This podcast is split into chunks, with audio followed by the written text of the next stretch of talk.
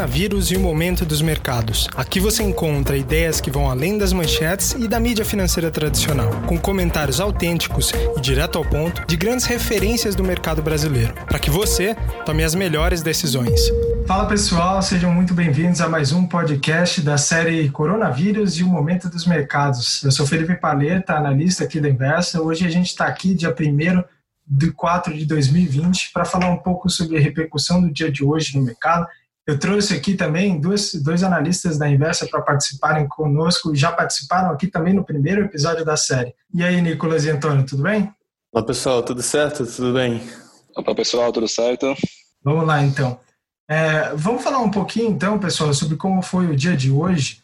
É, hoje foi também mais um dia de perdas. Ontem a gente já tinha visto que o mercado recuou.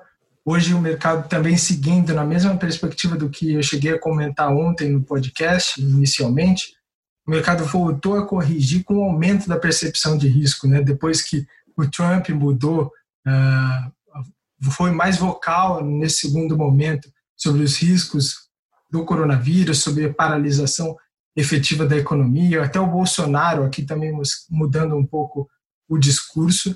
E hoje a bolsa caindo aí cerca de 3%, não fechou ainda o pregão enquanto a gente está falando aqui, mas o dólar também ele superou a marca aí de R$ 5,27, um recorde intradiário, chegou a recuar agora um pouco perto do final do pregão, mas também subindo bastante.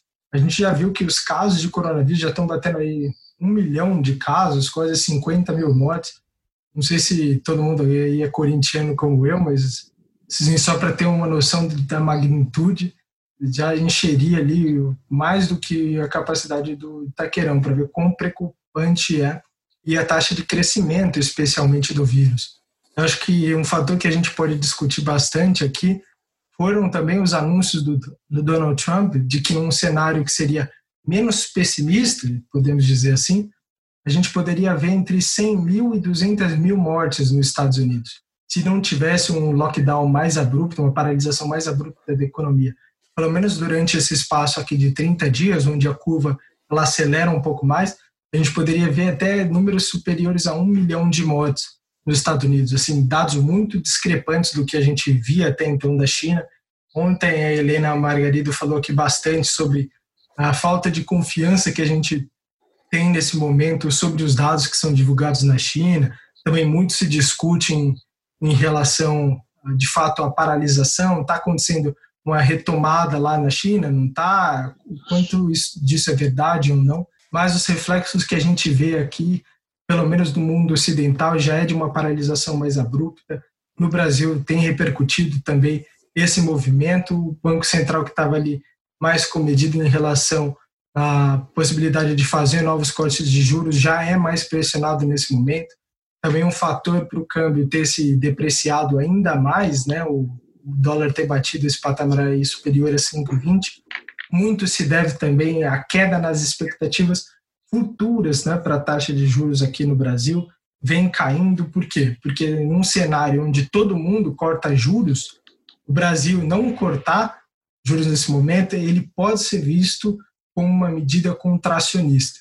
E por mais que a gente discuta aqui bastante sobre um eventual risco de inflação, eu já falei isso aqui, o Marim que já falou também nas suas duas participações, eu já citei aqui também o Pedro Cerise, que carrega também essa mesma percepção de risco de cauda, de que eventualmente a gente poderia ver um repique de inflação exatamente porque hoje no mundo a gente vê uma expansão fiscal e monetária no mundo como a gente nunca viu. Né? Enquanto eu cheguei a falar aqui com Laguna também, quando a gente discutiu as diferenças entre a crise de 2008 e a crise que a gente está vivendo nesse momento. Enquanto a expansão monetária naquele momento, para a gente sair daquela crise, foi algo próximo de 4% do nosso PIB, hoje a gente está fazendo algo próximo de 17% do PIB. Uma expansão aí global já se discute perto de 10% aqui para ser um pouco genérico. Então é uma expansão de fato muito abrupta, né, em termos humanitários e também fiscais, como uh, membros da OMS vêm declarando, é o maior desafio social que o mundo tem enfrentado desde a Segunda Guerra Mundial, sem sombra de dúvidas. Ontem a Helena chegou a destacar também aqui que se a gente lembrar de um evento que seria de magnitudes similares e bem superiores a esse que a gente viu, também em relação à taxa de mortalidade, algo relacionado à expansão de um vírus, também a gente pode lembrar da gripe uh, espanhola, que matou aí, estima-se entre 50, 100 milhões de pessoas no mundo todo, em um mundo que tinha uma população muito menor do que a gente tem hoje, também muito menos interconectada. Mas é uma coisa que não foi a geração dos meus pais nem dos meus avós que viveram. Então, o mundo, de fato, ele não estava preparado, ele está absorvendo aos poucos essas informações. Como eu falei, a gente vive hoje também no mundo muito mais interconectado, então, no primeiro momento, é um choque muito abrupto. Isso também ajuda a explicar, eu queria ouvir a opinião de vocês, mas ele ajuda a explicar muito da movimentação que a gente viu na Bolsa nesse último mês, né? muita volatilidade. Bom, Paleta, eu acho que um comentário que eu posso fazer, que você é, falou muito bem, foi que o impacto que esse, esse toda essa expansão fiscal pode causar eventualmente. É, esse risco de inflação, assim, ele é real, né? Ele, ele é, mas ele é considerado ainda, como você muito bem citou, um risco de cauda, porque ele é o cenário primário que a gente tem que entender que o cenário primário ainda é de uma é, de uma cenário deflacionário até porque a gente está vendo o efeito com que é, todo esse lockdown e o coronavírus como um todo está causando no, no, nos preços. Né? A gente vê exemplo de algumas commodities caindo bastante. Claro que tem, existem é, coisas específicas, assuntos específicos que foram é, motivos dessas quedas, mas na, de uma forma geral as commodities vêm caindo e isso vem afetando é, preços como cenário principal um, um cenário deflacionário. Então, muita gente está se posicionando, óbvio que é, baseado nessa, nesse cenário primário. Mas é muito bom estar atento a um, a um risco de cauda ali, que é um, um micro cenário de, de inflação. É, Eu acho que isso também, só, só te cortando aqui, é, para quem está investindo em bolsa especialmente, é bem importante a gente discutir isso, porque fica pouco tangível às vezes quando a gente fala risco de cauda, né? Quando a gente se proteger. Até um momento, se a gente pensar antes de tudo isso que aconteceu, né, um cenário de risco de cauda era um risco sistêmico, a gente vinha falando já de aumento de volatilidade esse ano em função das eleições norte-americanas, também sobre a desaceleração do ciclo de crescimento dos Estados Unidos e da China, esse já era um risco de cauda. Né? Ele aconteceu, então quem estava posicionado ali em proteções contra um evento como esse, conseguiu segurar um pouco mais nesse momento. Agora, pensando num segundo momento, depois que o carro bateu, né, acho que todo mundo já deve ter ouvido isso nos últimos dias, fica difícil você comprar um seguro, né? não tem muita utilidade. Você precisa pensar o que, que mais pode acontecer de ruim a partir de agora, né, para que você conseguiria se proteger, digamos assim, a um custo relativamente mais baixo. E aí o que a gente fala aqui é que o vetor de risco ele pode ter se alterado. Também tem a percepção de que o risco ele pode ser maior do que o que a gente já viu agora nos Estados Unidos. Os Estados Unidos caiu a bolsa norte-americana perto de 20% em dólares no ano agora de 2020, enquanto aqui caiu 50%, mas lá eles ainda vão enfrentar duras eleições no final do ano. A gente ainda não sabe quais serão os reflexos do coronavírus. A gente pode ver de fato a economia norte-americana ser duramente impactada, já se discute em queda do PIB lá entre 3% e 5% esse ano, de fato uma queda brutal.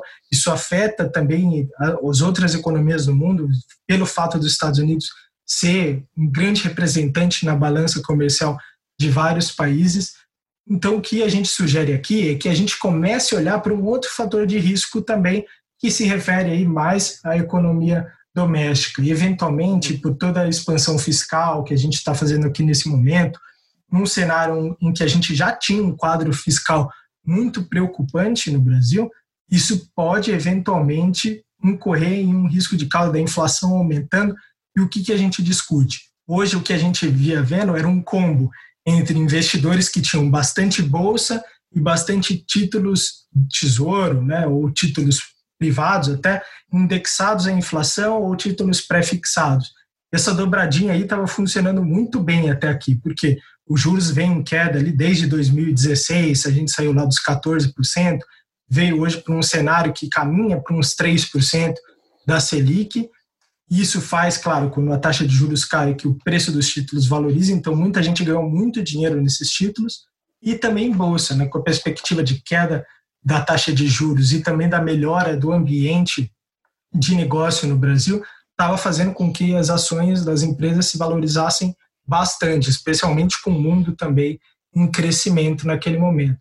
O que, poderia acontecer nesse momento é que, deteriorando-se essa situação, e a gente já não tem tanto espaço assim para fazer uma expansão monetária, a gente poderia ver a inflação subir e isso comprometeria esses títulos de renda fixa pré-fixados. Tanto que o Marinho, que vem falando isso, o Pedro Cerise vem destacando isso, que talvez seja um momento da gente não, não claro, a gente está falando aqui de um risco de cauda, então não é para você se desfazer de toda a sua posição nesses títulos, né? não faz sentido, mas de repente você pensar em fazer um rebalanceamento, diminuindo um pouco essa exposição em títulos pré-fixados e também em títulos é, que sejam indexados à inflação e pensando em buscar uma alternativa. Qual que seria essa alternativa? Aí falando um pouco melhor na minha visão, o Pedro Cerise chegou a comentar isso nessa semana também, que é você ter um pouco mais de bolsa. A gente viu que bolsa aqui caiu bastante em termos relativos com outros países do mundo, colocando aqui também o fator cambial,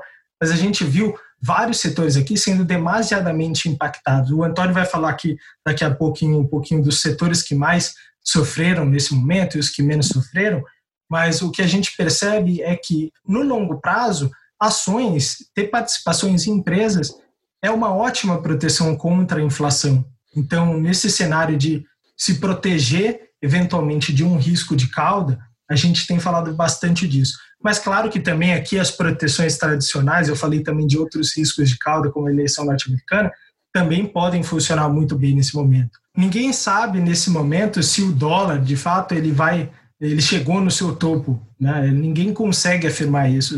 Assim, todo mundo fala, no mundo dos economistas, todo mundo fala que dólar é o único fator que torna humilde os economistas, porque ninguém consegue fazer previsões assertivas em relação ao seu movimento. Então, o que a gente sempre sugere é que você tenha uma parcela do seu patrimônio em dólar, mas nesse momento a gente vê até como um favorável você ter exposição também a ouro, um pouquinho do seu portfólio, não é para você ter uma participação muito expressiva. A gente está falando aqui de proteger, né, de, de amenizar eventuais soluços do mercado.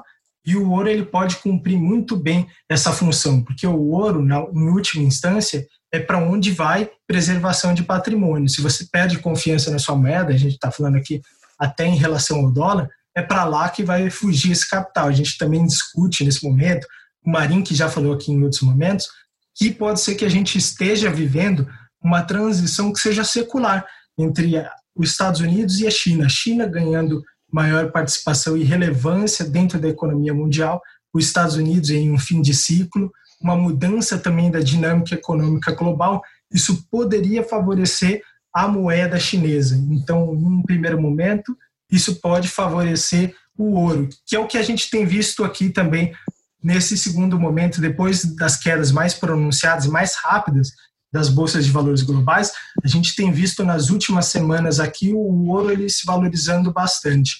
Mas agora, Antônio, eu queria falar aqui com você um pouquinho sobre o que, que a gente está vendo especificamente aqui na Bolsa do Brasil. Quais são os setores que estão sendo mais impactados e menos impactados? O que, que você pode falar para a gente aqui? Sim, só voltando um pouco no, pouco do que vocês falaram, Uh, realmente, em março a gente teve uma volatilidade muito acentuada e rápida né, da, da, Bolsa aqui brasileira, das bolsas globais, todo mundo reagiu muito rápido, uh, sem saber o que essa crise do coronavírus podia trazer para a economia global. E nos últimos dias, nas últimas semanas, os anúncios do governo deram um pouco de otimismo ao mercado. Só que é o que a gente, é o que a gente vem falando, né?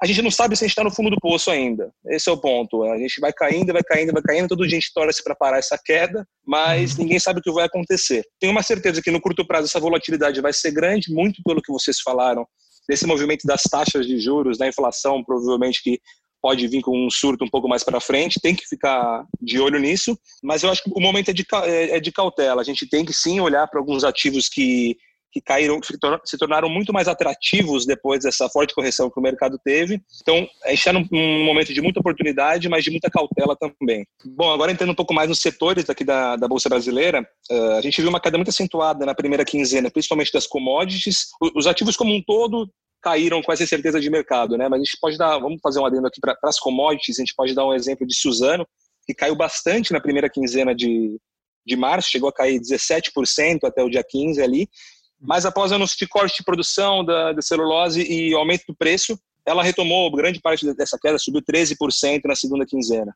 É interessante esse ponto de Suzano, porque, se eu não me engano, eu cheguei a falar aqui com o Nicolas no primeiro episódio dos podcasts, e o caso de Suzano ele é bastante particular, porque, por mais que a gente tenha visto, como o Antônio pontuou aqui, que as commodities elas caíram como um todo, no primeiro momento a correlação entre todos os ativos ela é muito próxima de um.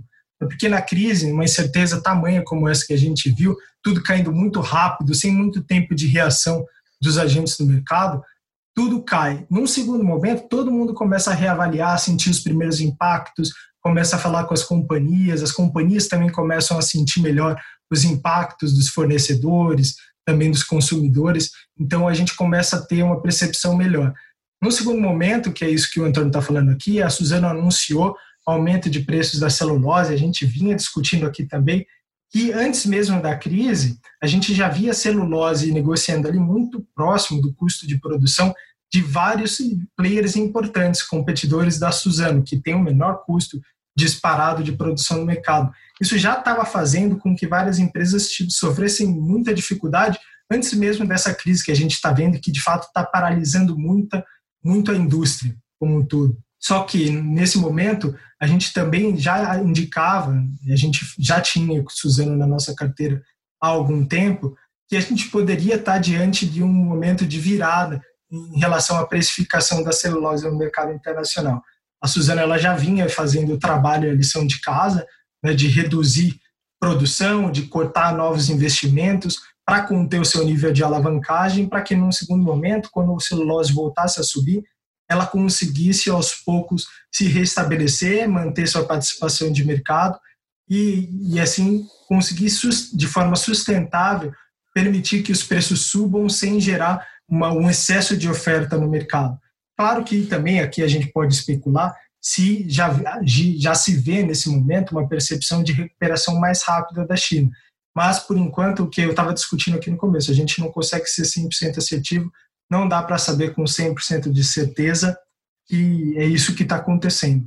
Mas a gente também viu vários setores aí se protegendo bastante nesse, nesse movimento grande de queda, né, Antônio? Isso mesmo, a gente teve alguns setores que resistiram muito bem, muito por não ter tanto impacto em momentos de crise como esse. Setores de comunicação, o setor de energia elétrica, principalmente, que a gente vem falando já em algumas séries nossas há algumas semanas, Uh, são setores mais resilientes a essas crises, né? O pessoal agora com essa paralisação, com essa quarentena compulsória feita pelos governos, está consumindo mais energia, está consumindo mais internet, falando mais no telefone, então esses setores, no geral, tendem a ser um pouco mais resilientes nessa, nesses momentos mesmo.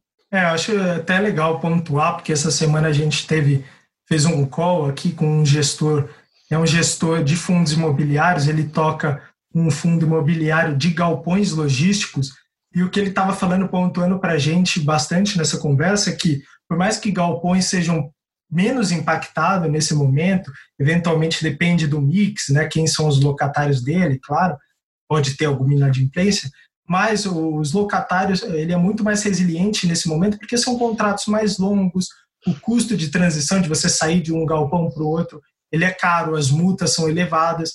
Então, em tese, esse é um setor ele cairia menos. Mas como a gente não sabe, o fator de não ter uma previsibilidade de até quando vai essa paralisação é que está comprometendo muito a perspectiva futura. Então, o que a gente via também no ano passado era uma indústria de fundos imobiliários se desenvolvendo bastante, pujante em relação à oferta, todo mundo tinha facilidade para captar, mas nesse momento, quando tudo caiu, é difícil que a gente veja uh, acelerar o número de ofertas subsequentes, de novas ofertas no mercado. Isso, com certeza, vai impactar o processo de expansão de vários fundos da indústria. Então, isso também pode afetar, em algum momento, a perspectiva futura de desenvolvimento de novos investimentos desses fundos. Isso também vale para empresas tá? de, de ações.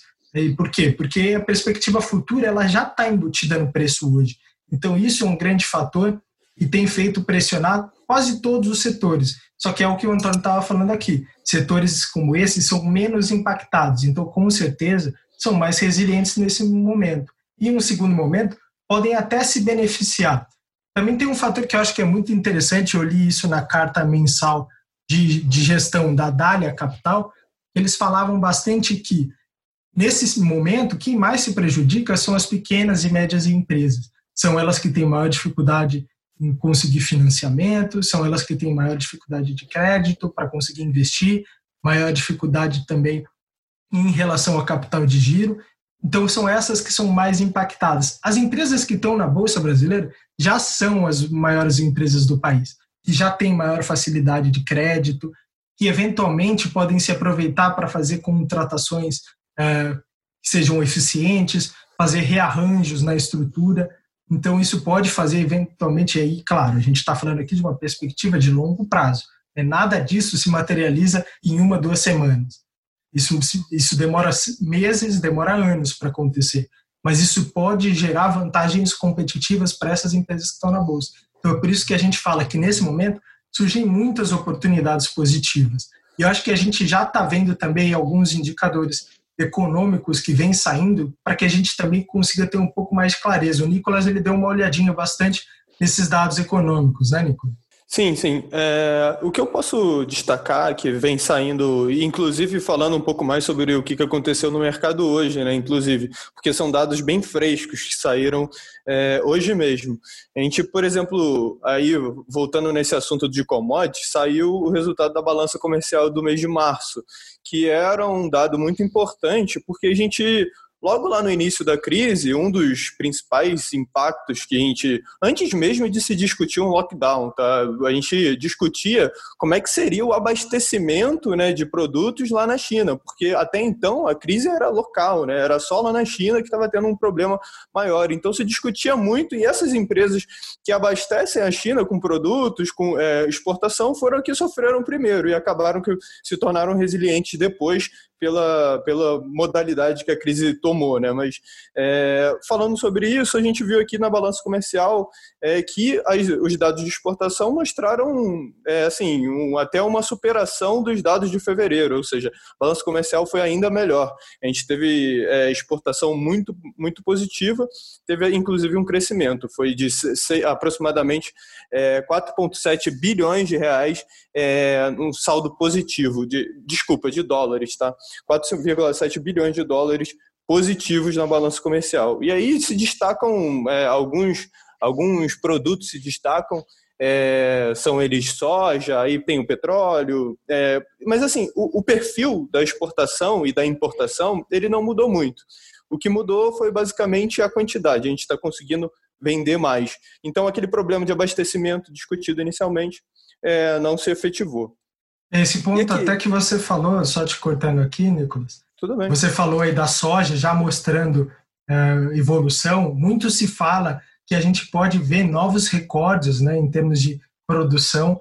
A Rumo, por exemplo, que é uma empresa listada na Bolsa, ela sofreu muito no primeiro momento com possível paralisação de portos, ela poderia ser afetada. Ela que faz aí logística, especialmente falando aqui em termos de, de ferrovias, e ela poderia ser impactada nesse primeiro momento. Só que os dados que a gente vem vendo práticos né, nesse momento ainda não apontam por um atingimento maior. Pode ser que ela seja afetada amanhã? Pode ser. Mas esse segundo, esses dados que vão saindo agora vão permitindo que aos poucos os preços na bolsa vão se readequando para de fato a realidade, a gente conseguir fazer um pouquinho mais de conta.